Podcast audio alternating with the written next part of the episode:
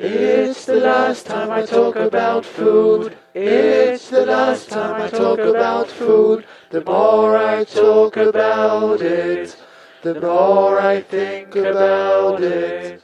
Herzlich willkommen zur 65. Ausgabe der Zeitspeise. Hier ist der Christopher und in der letzten Folge hatten wir Hanna zu Gast und dieses Mal geht es direkt mit einem weiteren Gast weiter, denn ich begrüße den Bene. Hallo Bene. Hallo Christopher. Bene, du hast dich über unser schickes äh, neues ähm, Gästinnen-Gastformular angemeldet. Äh, bin ich erstmal sehr dankbar dafür, dass du das gleich genutzt hast, weil äh, ich hatte irgendwie auch gar nicht erwartet, dass sich da überhaupt jemand meldet. Ähm, und du hast auch ein extrem spannendes und einzigartiges Thema mitgebracht. Ähm, einen Schnaps, den ich vorher nicht kannte, Krautinger. Und äh, ja, steig gerne damit ein, dass du vielleicht mal ein bisschen was erzählst, ähm, wie du zu dem Thema gekommen bist, was dich damit verbindet. Und dann sind wir natürlich sehr gespannt darauf, was du zur Geschichte des Krautingern, Krautingers alles erzählen kannst. Ja, hallo auch von mir. Ähm, wie der Christoph gesagt hat, ich bin der Bene und ich glaube, man hört ähm, sehr schnell, ich bin aus Österreich. Ähm, und wenn man sich auch in Österreich dialektmäßig ähm, das ein bisschen zuordnen kann, dann hört man vielleicht auch noch ein bisschen, dass ich ursprünglich aus Tirol stamme. Ähm, ich wohne zwar mittlerweile seit dreieinhalb Jahren in Wien, aber den Tiroler Dialekt, den verliert man, glaube ich, doch nicht. Und eben, wie der Christopher schon gesagt hat, werde ich ähm, heute über den Grautinger reden. Grautinger ist nämlich ein Schnaps, der nur exklusiv ähm, in einem Dorf in der Wildschenau gebrannt werden darf.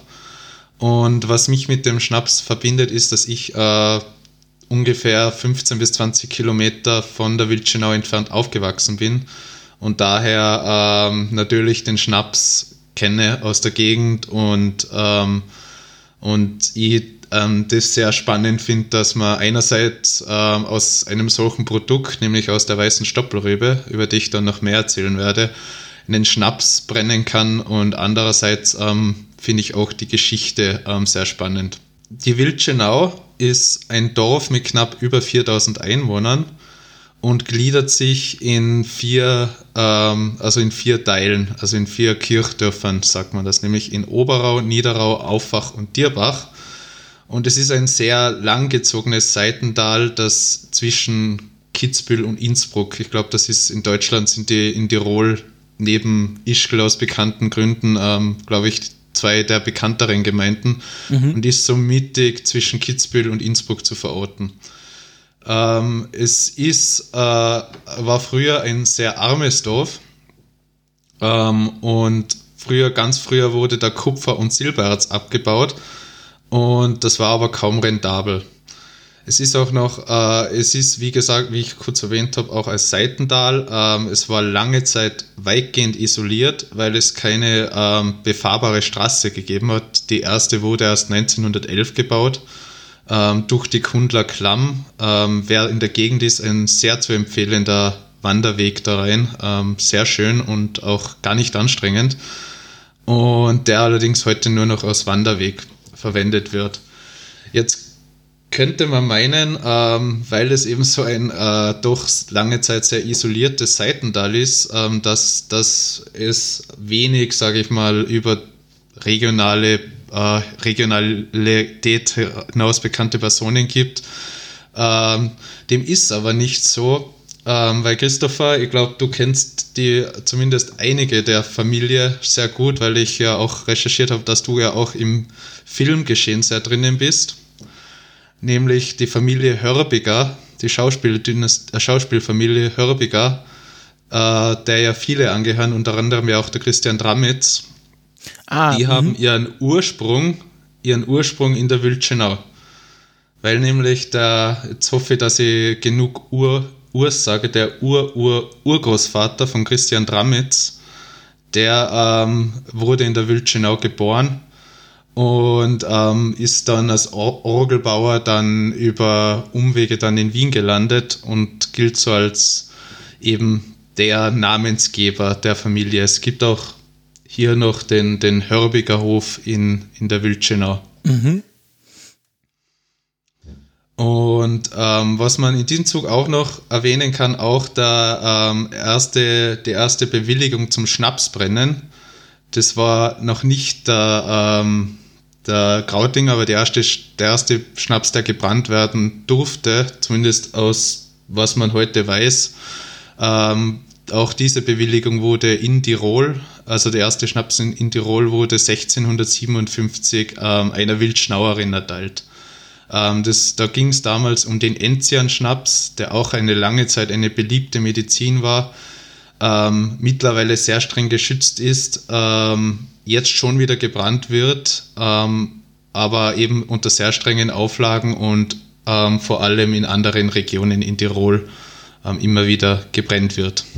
Dann komme ich jetzt zu, zu dem Produkt, aus dem der Graudinger besteht, nämlich hier geht es nämlich um eine Form der Rübe. Gemeinhin ist ja die Zuckerrübe sehr bekannt.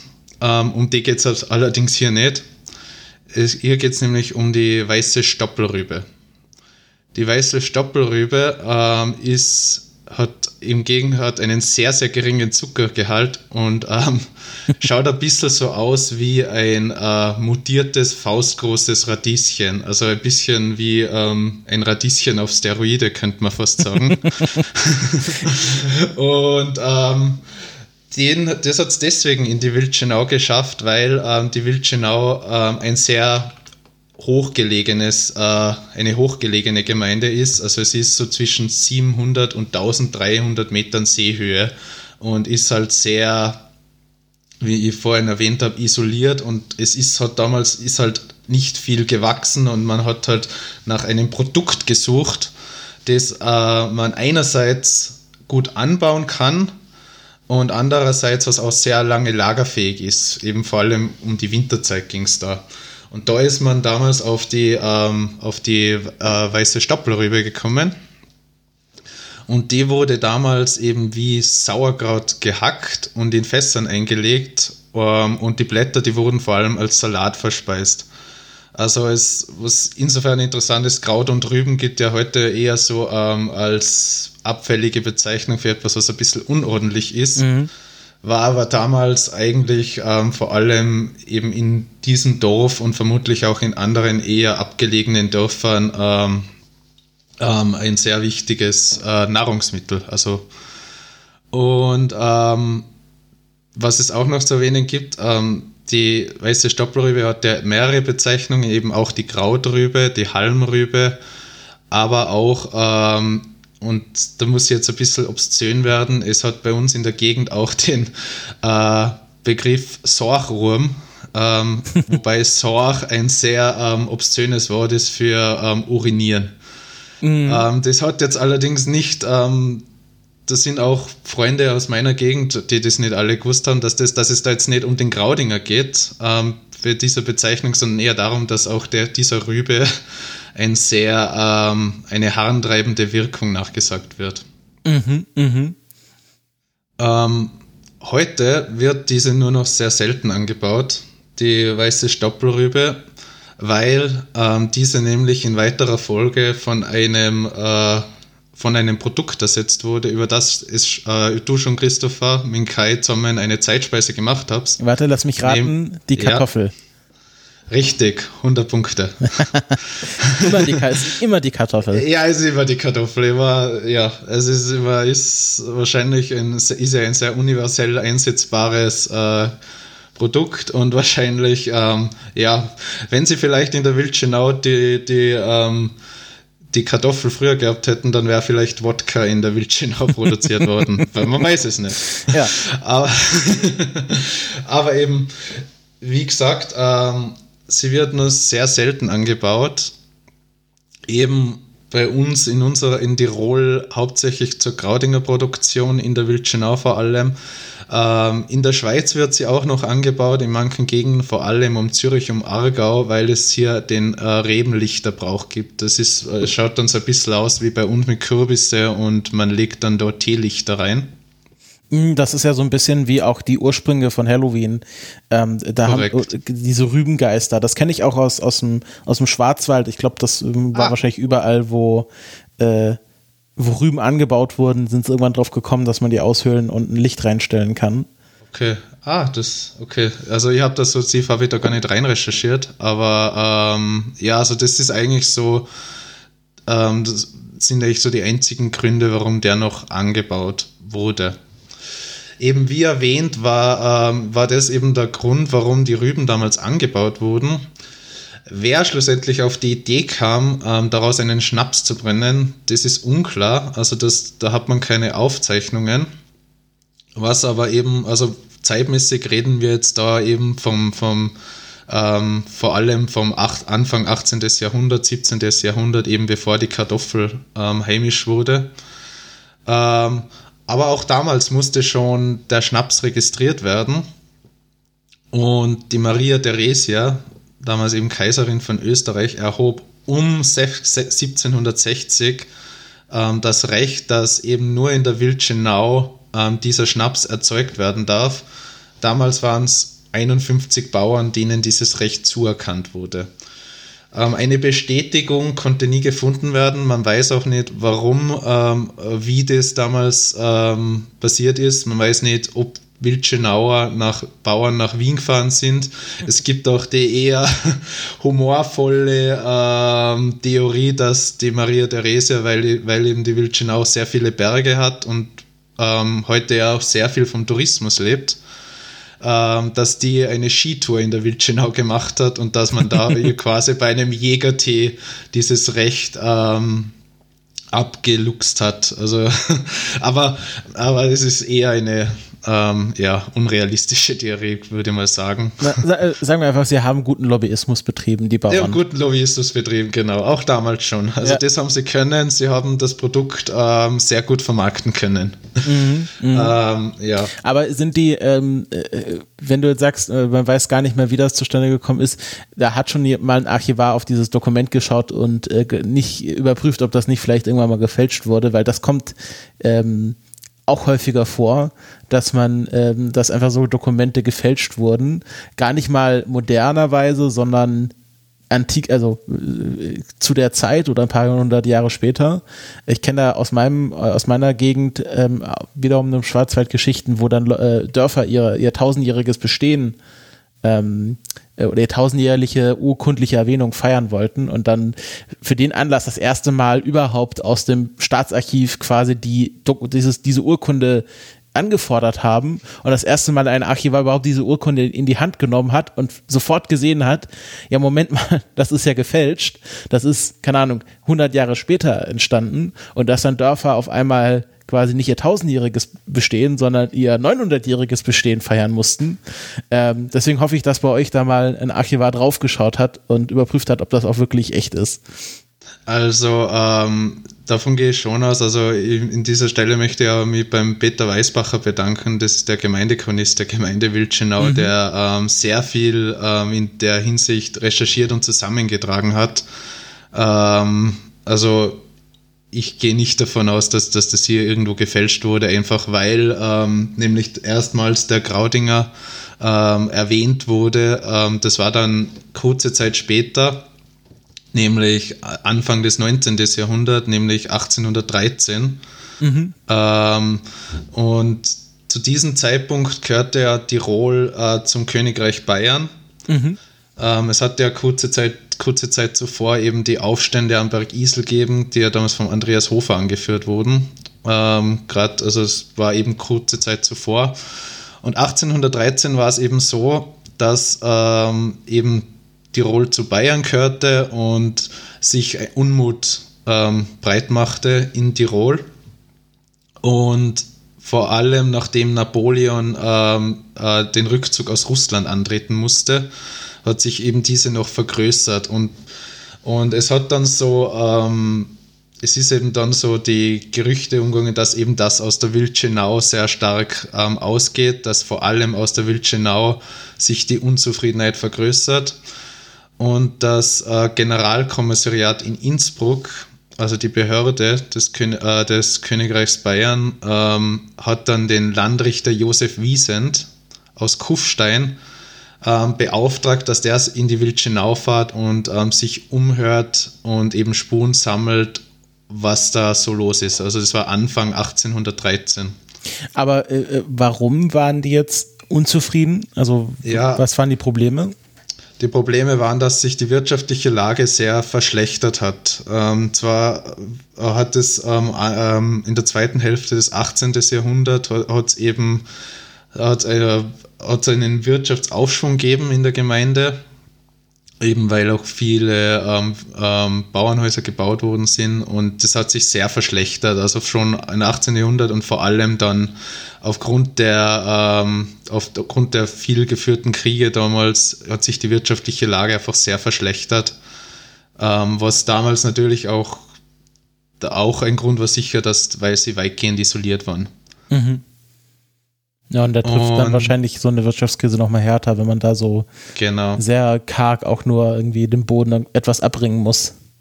Genau, wenn man im Grunde nur ähm, Rüben anbauen kann. Mhm, mhm. und eben dieser Josef Wiesent, der hat ähm, dann sehr schnell danach ähm, Bericht erstattet, nämlich ähm, schon ähm, Mitte Februar 1813 und er schreibt im Grunde, dass es sehr schwer war, ins Gespräch zu kommen mit dem Wilchenauer. Ähm, und hat eben vor allem eben das festgestellt, dass sich die wirtschaftliche Lage äh, verschlechtert hat und dass eben viel Armut ist. Und er hat auch, das erwähnt er eigentlich nur in seinem kurzen Beisatz, den erhöhten Konsum von Krautbrand und Moosbeerbrandwein festgestellt. okay, das ist dann nochmal verbrieft sozusagen. Genau, das war das erste Mal, dass dies ähm, verbrieft wurde, ähm, dass nämlich dass, dass, dass, dass der Graudinger erwähnt wurde.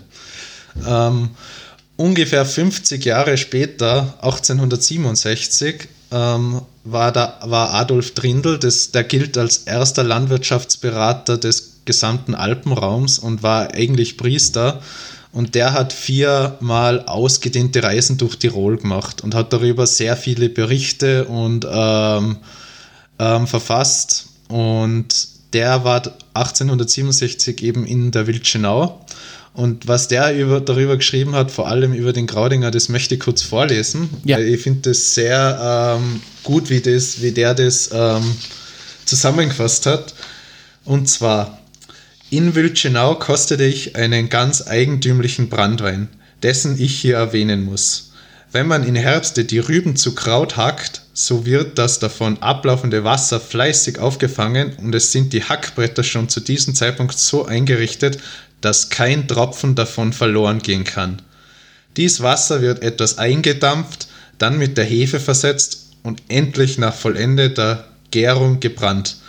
Ein paar halbe mag es wohl in jedem Hause absetzen. Der Brandwein hat allerdings den eigentümlichen Rübengeruch, ist aber sonst nicht übel und man schreibt ihm allerhand gute Eigenschaften zu. Es ist dies ein Beispiel, dass, wie man aus einer unbedeutend scheinenden Sache, die man nur zu gerne verwirft, etwas heraussparen kann. Und ich muss sagen, eben genauso das, der letzte Satz, ähm, eben, dass es eine unbedeutend scheinende Sache äh, ist, die man nur zu gerne verwirft, dass man daraus etwas heraussparen kann, also quasi etwas noch etwas gewinnen kann. Das finde ich, ähm, beschreibt eigentlich die Historie von Graudinger ganz gut, weil man eben aus der Not irgendwie doch eine Tugend gemacht hat. Und und es beschreibt eben auch ganz gut, wie der Krautinger produziert wird und wie auch heute noch produziert wird. Also es wird in der Wildschenau sehr viel Wert darauf gelegt, dass das auch heute noch sehr traditionell produziert wird.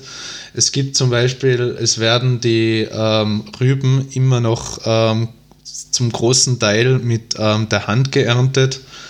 Ähm, auch sind elektrische Kessel verböhnt. Es wird ja noch Buchenholz verwendet zum, zum Einkochen. Und ja, es sind aktuell ähm, ähm, 15 Bauern in etwa, die das produzieren. Mhm. Und ähm, dazu komme ich aber später nochmal, weil nämlich, ähm, wie es dann weitergegangen ist, eben der Adolf Trindl hat das befasst, äh, verfasst und ähm, 18 und dann sind wir, springen wir nochmal ungefähr 80 Jahre, nämlich ähm, in die Zeit des Zweiten Weltkrieges. Nämlich durch den Anschluss von Österreich ähm, ist auch das Brandweinmonopol in Österreich in Kraft treten. Und da hat es einen Unterschied gegeben zwischen gewerblichen Brennereien und ähm, kannst du, kannst du ganz kurz erklären, was das Brandweinmonopol ist oder war? Brandweinmonopol ist halt, äh, ist halt gewesen, dass ähm, man regulieren wollte, da, wie der, äh, dass im Grunde der Absatz nur ähm, von, von, äh, vom Deutschen Reich damals halt ähm, reguliert wurde. Also dass äh, quasi wie alles, was die Nazis angefasst haben, äh, quasi, wie nennt man das, zentralisiert wurde, ähm, genau. gleich, gleichgeschaltet wurde und ähm, so quasi wahrscheinlich zentral von Berlin aus kontrolliert und genau. gesteuert. Also es ist eben alles von Berlin, eben in der Stellung wurde alles von Berlin gesteuert.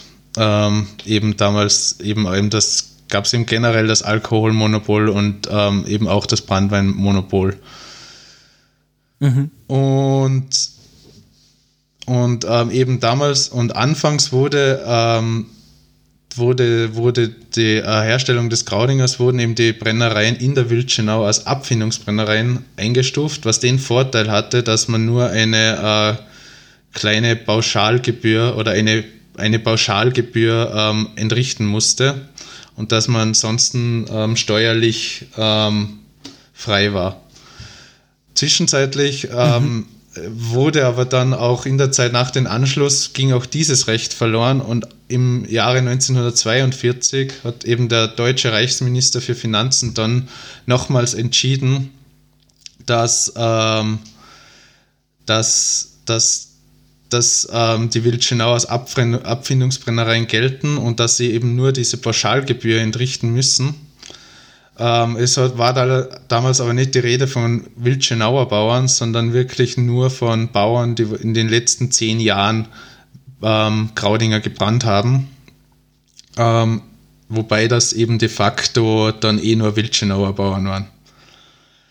Ähm, in den 70ern, also das Recht ist danach ähm, für viele Bauern verloren gegangen. Und in, der, in, den 70ern kam es dann durch, äh, durch äh, den Bauernbunddirektor in Österreich, Sixtus Lana, der aus der Wildschenau stammt. Ähm, ähm, der hat dann darauf Druck gemacht, dass eben, dass vielen Wildschenauern wieder das Recht zuerkannt wird, ähm, Graudinger Schnaps zu brennen, weil nämlich ja in den 50ern es kam der Wirtschaftsaufschwung, ähm, Wildschenau hat sich hat dort ähm, vor allem sehr viel vom Tourismus profitiert. Und, ähm, und viele Touristen haben dann den Wildschenau gekostet und man hat dann eben begonnen, begonnen das auch zu bewerben. Und eben in den 70ern hat man eben dann da auf eben auf Druck vom Sixtus Lana versucht, ähm, auf dem Finanzminister, mit, mit dem Finanzminister Androsch, dass eben das wieder Bauern zuerkannt wird. Und eben heute wird dieses Recht von 15 bis 18 Bauern in etwa äh, durchgeführt. Ähm, es, nicht jeder Bauer brennt jeden, jedes Jahr Graudinger Schnaps. Ähm, in etwa mhm. sind es allerdings eben 15 bis 18. Und im Summe sind es mhm. pro Jahr, was in der Wildschenau sind es äh, 2000, also ich habe da Angaben 2000 Liter gefunden, teilweise auch 3000, also es wird sich irgendwo dazwischen bewegen. Die Summe, was, äh, die Summe, was pro Jahr an Graudinger produziert wird. Mittlerweile ist der Graudinger auch EU-weit geschützt seit 1998 und er gilt ähm, zwar eh wie gemeinhin wohl jeder Schnaps, ähm, aber der besonders gilt da vor allem als Medizin. Ähm äh, ich habe zum Beispiel äh, eben die, äh, äh, das Zitat von Josef Dahler ähm, äh, gefunden, der gesagt hat, Vormittag ist der Graudinger Medizin und nachmittags ist er Alkohol. das ist eine ja. sehr gute Definition. Und ähm, er wird auch ähm, auch äh, ähm, zum Beispiel der österreichische ehemalige Bundespräsident Heinz Fischer hat einmal äh, erzählt, dass er einmal in der Mongolei war, wo er dann sehr viele, ja, bei uns, äh, ne, bei uns jetzt kulinarisch äh, eher interessante Gerichte verzehren hat müssen. Schafsaugen, Stutenmilch und alles Mögliche. Und der Graudinger hat ihm dann geholfen, dass er ähm, sehr ist sehr gut verträgt, sage ich mal so. Also die Queen reist mit ihrem eigenen Teewasser und der österreichische Bundespräsident mit seinem eigenen äh, Verdauungsschnaps. Genau, also er gilt ähm, ähm, man hört, also man liest im Internet alles Mögliche, was, was der Graudinger bewirken kann. Er kann Depressionen heilen, er kann Liebeskummer heilen, er, er gilt allerdings vor allem, ähm, in, wenn man den Schnaps, äh, also wenn man einfach irgendwie einen verstimmten Magen hat, dann gilt er als Medizin. Also dann gilt, dann hilft er einfach. Mhm. Ich persönlich, mhm. ähm, ja, ich habe ihn jetzt für das noch nicht verwendet, ähm, weil ich ihn eher abends trunken habe, wenn ich unterwegs war, zu sehr später Stunde. Ähm, aber ich kenne durchaus auch im Verwandtenkreis Personen, die auf einen Kraudinger schwören und die immer einen zu Hause haben, einfach ähm, weil er hilft. Ähm, mhm. Ja, also dass das ein, das ein Schnaps bei der Verdauung und hilft, kann ich mir durchaus ja. vorstellen. Äh, und wahrscheinlich der noch mehr, weil umso, umso intensiver er schmeckt, wahrscheinlich umso mehr hilft. ja, ähm, zum Geschmack, weil Christopher, du hast ja eine Flasche dabei stehen. Ähm, zum Geschmack, er ist sehr, ja. sehr subjektiv. Ähm, man findet im Internet sehr viel. Aber zum Geschmack will ich erstmal was sagen, wenn ähm, äh, zumindest eine sehr gute Beschreibung, nachdem du ihn verkostet hast, damit du nicht voreingenommen bist. Ja, ähm, äh, bist du jetzt schon mit der Geschichte am Ende oder kommt noch was, es bevor wir danach, äh, zur Tat schreiten? Äh, es kommt danach nur äh, zwei, also mit der Geschichte an sich bin ich amEnde, ähm, aber ich habe danach mhm. nur zwei, drei Sachen zum Erzählen, einfach die zum Kraudinger noch dazu passen. Alles klar, da würde ich mal sagen, ich mache mal hier, also ich sag, ich äh, erzähle mal kurz was zur Flasche. Ähm, nachdem du das Thema vorgeschlagen hast, habe ich natürlich gedacht, okay, ich kann das jetzt natürlich nicht drüber reden, ohne ähm, dass ich mir jetzt auch mal hier so eine Flasche kaufe, allein schon aus Neugiergründen. Und Mittlerweile sind diese Höfe nicht mehr so abgelegen, äh, wie man meinen mag und sind auch ans Internet angeschlossen worden und äh, haben auch einen Online-Shop und ich habe dann ähm, eine Flasche mir äh, zukommen lassen. Ähm, ich habe auch tatsächlich, äh, wie du mir im Vorgespräch erzählt hast, den bekanntesten ähm, Krautinger genommen, wahrscheinlich einfach der, der den besten Online-Shop hat. ähm, ich habe hier den Wildschönauer Krautinger vom, äh, vom Steinerhof von der Familie Josef Thaler. Ähm, genau. Hier hinten steht auch nochmal die Geschichte drauf, finde ich sehr nett, aber das haben wir jetzt ja auch gerade alles gehört. Ähm, ja, ach, hier oben steht noch, äh, wie du auch schon gesagt hast, Spezialität und altbewährtes Hausmittel. genau, ähm, es gibt eben da noch einen Unterschied zwischen einem Wildschenauer Graudinger und einem Graudinger, äh, obwohl eben beide nur in der Wildschenau gebrannt werden darf, ist nämlich der Unterschied zwischen einem Graudinger und einem Wildschenauer Graudinger, dass beim Wildschenauer Graudinger auch die Rübe ähm, aus der Wildschenau stammt. Es gibt auch ähm, hier Enthusiasten unter den Bauern, habe ich gelesen, die auch wirklich die Samen selber ziehen. Ähm, es, ist es ist aber teilweise auch mittlerweile so, dass eben aufgrund des mittlerweile erhöhten durchaus äh, Verkauf auch vom, vom Graudinger, dass, dass mittlerweile auch ähm, Rübensamen zugekauft werden aus der näheren Umgebung. Und eben Rüben an sich mhm. auch. Und ein Krautinger ohne Wildschenauer ist einfach, die Rüben wurden dann irgendwie genau. eingekauft und aber dann in der Wildschenau genau, gebrannt. Genau. Mhm, mhm. Gut, hier vorne ist auch nochmal quasi der, der Gründungsakt sozusagen abgebildet. Ich sehe hier einen Bauern, der eine Urkunde von Maria Theresia überreicht bekommt. Daneben die besagte Rübe. Hast recht, wirklich wie ein überdimensioniertes Radieschen. Und ja, jetzt kommt der Moment, auf den wahrscheinlich alle Hörenden schon spannend gewartet haben. Ich mache die Flasche auf. Achtung, ich hoffe, man hört das. Ja. Und ich mache natürlich erstmal ähm, einen Geruchstest. Und Oh ja. Also, es riecht natürlich nach, nach einem Brand, aber sehr, sehr, ich nenne es mal individuell. Sehr diplomatisch. Ja, also es ist, ich, also ich bin ja sonst nicht jemand, der so Brände trinkt, aber so, so ein Williamsbrand oder Kirschwasser oder so habe ich natürlich schon mal getrunken. Aber riecht tatsächlich nicht so penetrant nach Alkohol, sondern hat wirklich einen sehr starken Eigengeruch. Und wenn ich so eine sehr tiefe Nase nehme, dann meine ich auch, so, also wirklich eine Rübe dran zu riechen. Das ist sehr spannend. Also Geruchstest schon mal aufregend. Und jetzt gieße ich mir mal hier vorsichtig ein Stückchen ein. Na, das dürfte jetzt erstmal reichen, wir wollen es ja nicht übertreiben. So. Also aufgepasst.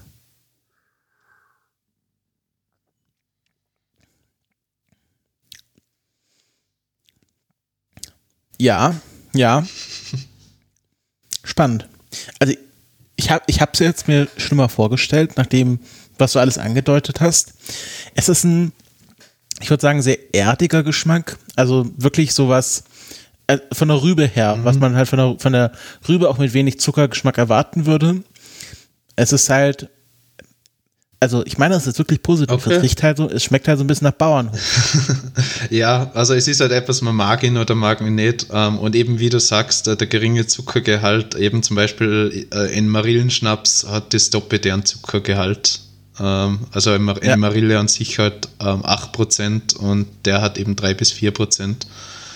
Was ja schon auch interessant ist, aus dem in den Schnaps zu brennen. Und also ich muss sagen, ich sage das jetzt nicht aus diplomatischen ja. Gründen. Der schmeckt mir wirklich. Wirklich? Das ist nicht so ein, ja, ja, das ist nicht so ein, das, es hat wirklich was, was sehr Herbes, was sehr Erdiges. Und das ist halt was anderes als, ähm, wenn du so ein Marille oder Kirsch, also dieser hohe Zuckergehalt, das ist halt so quasi was Süßes. Das ist wie so ein Dessert, halt mit viel Alkohol. Und das hier ist tatsächlich, ähm, ich, ich mag ja das Herbe mhm. und ähm, es ist gleichzeitig nicht so super scharf. Es ist, es ist ein bisschen mild. Wahrscheinlich dadurch, dass halt weniger Zucker da ist, der halt weniger zu Alkohol werden kann. Ich weiß, sie hatte jetzt hier, was ist das, 42 Prozent. Mhm. Also halt immer noch ein Brand, aber nicht so ein aggressiver Brand. Also sehr spannendes Geschmackserlebnis. Also er ist auch im Nachgang, finde ich, sehr interessant. Ähm, dann ja. Genau, also er lässt halt einen sehr starken Nachgeschmack da. Das schon.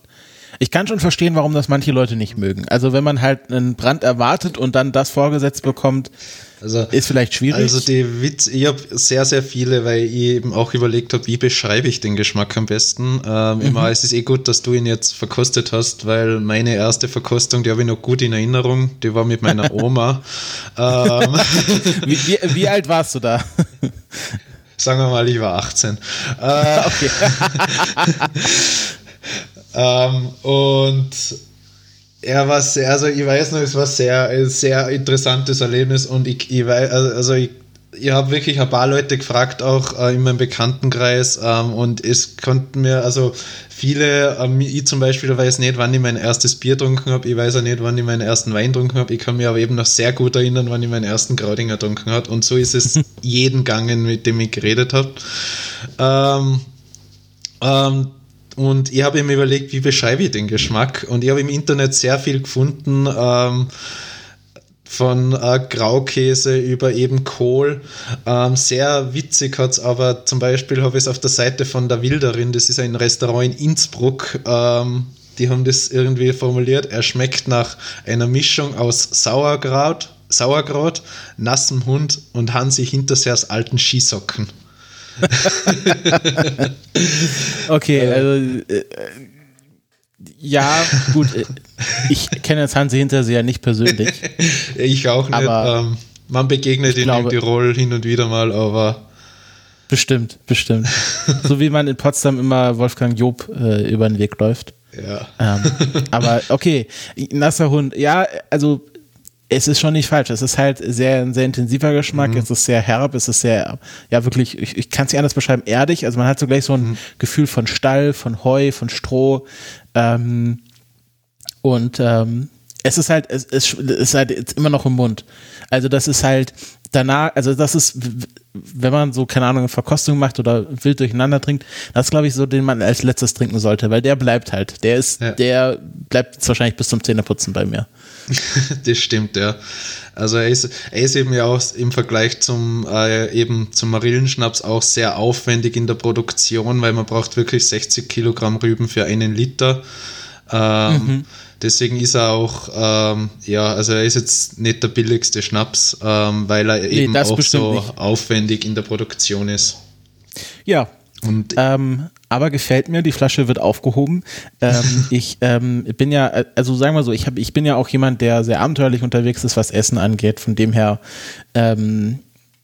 hatte ich jetzt auch nicht erwartet, dass mich das komplett abschrecken wird, aber ich bin wirklich positiv überrascht, ähm, wie, wie, wie interessant ich ihn doch finde. Und ähm, ich hatte auch, also ich, was, womit ich meinen größten Reinfall mal erlebt habe, war, als ich ähm, zu meinem Geburtstag mal eine Flasche äh, Mao Tai bestellt hatte. Mm. Und das ist ein ähm, chinesischer Hirse-Schnaps. Okay, hört sich auch und, interessant dann. Ja, den, und das Spannende ist, der schmeckt nur gut, wenn man davor chinesisch gegessen hat. Okay. das habe ich nämlich ausprobiert. Ich hatte zu meinem Geburtstag eine Freundesrunde da und wir hatten, ich hatte chinesisch gekocht, also viel Schaf, äh, Szechuan Pfeffer, also wirklich so diese ganze Gewürzküche auch benutzt. Und danach haben wir einen Mautai getrunken und wir fanden das alles so super. Das hat so gut dazu gepasst. Eine Woche später waren meine Eltern da und wir haben auch gekocht, aber nicht chinesisch. Und danach habe ich gesagt, pass mal auf, ich habe hier noch diesen Mautai, wollen wir den mal trinken? Und alle fanden ihn schlecht, auch ich. Und das ist halt, glaube ich, ähm, kann man es gut vorstellen, wenn ich jetzt noch davor, keine Ahnung, was ist in Tirol so, so klassisch? Also Tiroler Kröstel ähm, zum Beispiel. Irgendwas Deftiges, ein Fleisch. Ja, sehr deftige Küche, genau. Genau, genau. Also. Ich, und dann diesen Krautinger danach, das kann ich mir schon sehr gut vorstellen. Ja, also es ist, ähm, ich muss sagen, ich finde es sehr witzig. Wir haben im vor, vor, ich habe Verwandte in Oberösterreich und ähm, und die sind jetzt über die Weihnachtstage sind die Darwin und die Freunde von meiner Cousine, von meinen Cousinen, also ich habe zwei Cousinen und mhm. die sind beide jeweils mit ihrem Freund Darwin.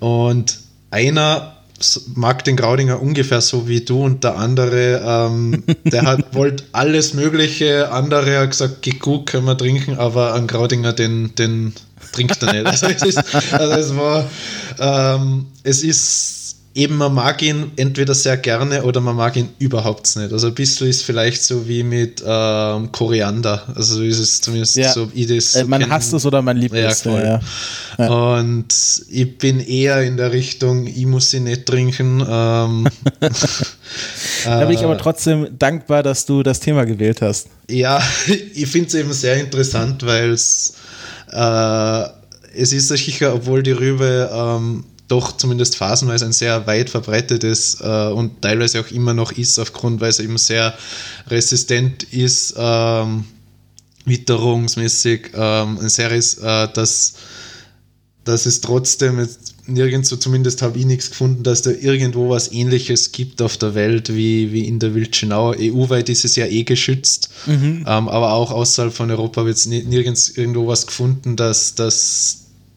irgendwas ähnliches aus dem produziert wurde. Und eben, es ist mittlerweile auch, also wenn man in die Wildschenau kommt oder über die Wildschenau redet, es dauert nicht lange, dann kommt man auf den Graudinger. Es gibt seit 15 Jahren ja auch die Graudinger Wochen, mhm. ähm, wo dann eben auch Gerichte aus, dem, aus der Rübe gemacht werden.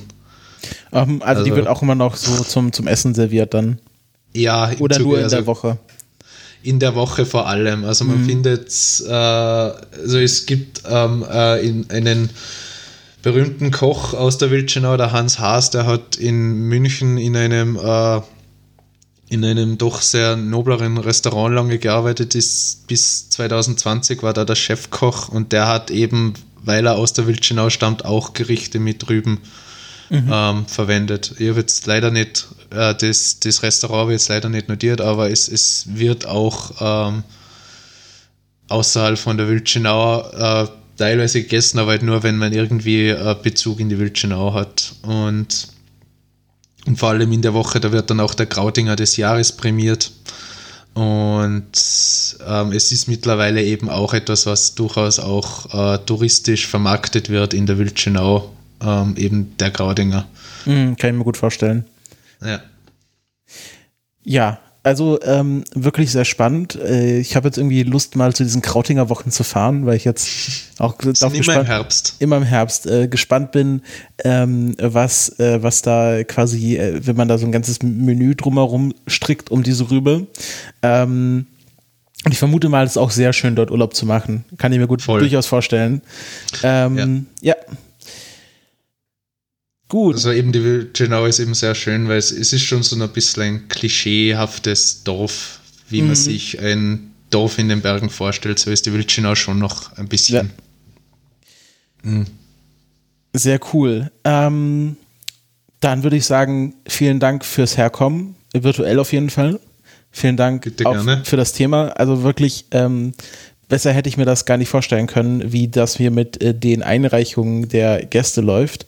Ähm, da, da, und ich vermute, ähm, wenn du das jetzt nicht allzu schlimm fandest hier, dass wir uns nochmal wiederhören werden zu anderen, hauptsächlich österreichischen Themen. Das vermute ich auch ganz stark. Und ähm, ja, an die Hörenden. Ihr habt gemerkt, man kann hier sehr einfach mitmachen. Äh, Formular werde ich nochmal verlinken. Wenn ihr auch ein Thema habt, dann äh, immer her damit. Und ähm, ja, neues Jahr, neues Glück. Ähm, es wird jetzt wahrscheinlich wieder hoffentlich ein bisschen regelmäßiger kommen. Es liegen noch ein paar P Themen in der Pipeline. Ähm, Hanna, die äh, in der letzten Folge da war, ähm, hatte auch schon neue Themenideen. Also, ähm, wenn ihr Sorgen hattet, dass es nach dem Weggang von Kai hier einschläft, ähm, braucht ihr die nicht mehr zu haben. Es geht auf jeden Fall weiter. Und Bene, ähm, ich würde sagen, wenn du jetzt nicht äh, noch äh, irgendeinen wichtigen Fun-Fact anbringen möchtest, dann sind wir mit der Folge hier am Ende. Na, also ich glaube, es ist eigentlich alles erwähnt worden, was ich sagen wollte. Also ich möchte auch Danke sagen, dass ich Teil dieser Folge, äh, dieses Podcasts sein habe dürfen und freue mich, wenn wir dann über andere Gerichte, die wir ja schon teilweise beredet haben, ähm, dann auch reden. Sehr cool. Dann Danke fürs Dasein, danke an die Zuhörenden fürs Zuhören und bis zur nächsten Folge. Tschüss. Ciao. Eat my head with cream. Eat my arms with mayonnaise. Eat my legs with ketchup. And invite friends around to taste my ass.